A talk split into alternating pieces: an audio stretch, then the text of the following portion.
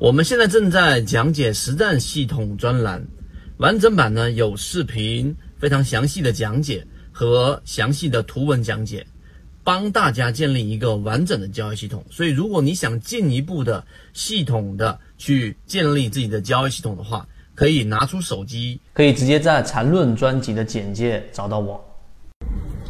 好，今天我们用三分钟给大家去讲一讲进入到缠论世界和或者是你用某一个工具的时候需要端正的一个正确的实战态度。很多人进入股票市场，他呃，尤其像接触到缠论或者是某一个理论或者某一个工具的时候，总像是抱到一个宝贝一样，好像有了这个宝贝就能把股票市场给做好，这是完全错误的。首先，我们先说缠论。缠论里面有几个因素控制着你对于这个股票市场的把握。近期大家看到了七幺二又涨了百分之二十，我们连续追随的超华科技、七幺二两只个股都提供了百分之二十到百分之三十的上涨空间，拿得住，这个是一个大概率事件。那我们说缠论里面有几个因素，第一个因素对于缠论的本身的掌控能力，就这是第一个，就我们在讲的这个解析缠论你自己掌握的能力。第二个呢，就是我们对于缠论的理解程度，理解程度里面包含着很多，例如说，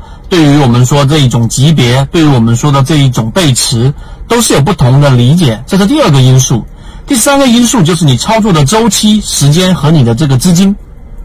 第二个因素我不能控制，每个人对于缠论的理解因人而异。但第三个因素就是我们所说的操作的资金和时间，在这一点上，我们是可以通过系统化给它给把持住的。所以在这一个点上，大家一定要去明白和端正姿态，千万不要有那一种抱着一个宝贝。这些因素所有的上涨，或者说所有事件，它都是有很多因素的合力所造成的。而缠论是一个因素，例如说我们前面讲的资金论是一个因素，控盘论是一个因素，超跌论是一个因素，它们是所有因素的合力，才能让你造就一个持续稳定的交易系统。这个观点，所有人都要明确，而不是刚才我说的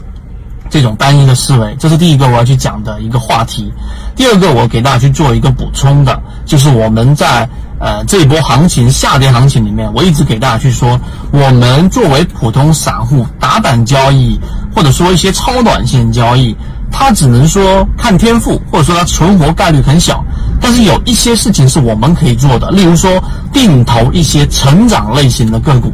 成长类型的个股往往会在大盘不好的时候或者熊市的时候，然后呢，它会表现得异常好，毕竟它有成长空间嘛。所以，我们如果对于价值分析，我们在讲的这个呃价值的护城河这个专栏里面给大家去讲了。如果你没有听过，可以找管理员老师去询问。而如果你觉得这个价值分析还是比较复杂的，你可以去用我们前面讲的超跌的模型、低价的模型、散户减少的模型做一些定投。就像你如果说定投了超华，或者定投了这个七幺二，以及我们自选板块里面一些。中低位的还没有启动的个股，那么这些个股就可能会成为你后面整个账户增长的一个大的引擎。所以今天三分钟我们讲了这两个概念，希望对你来说有所帮助，和你一起终身进化。我们下一次再见。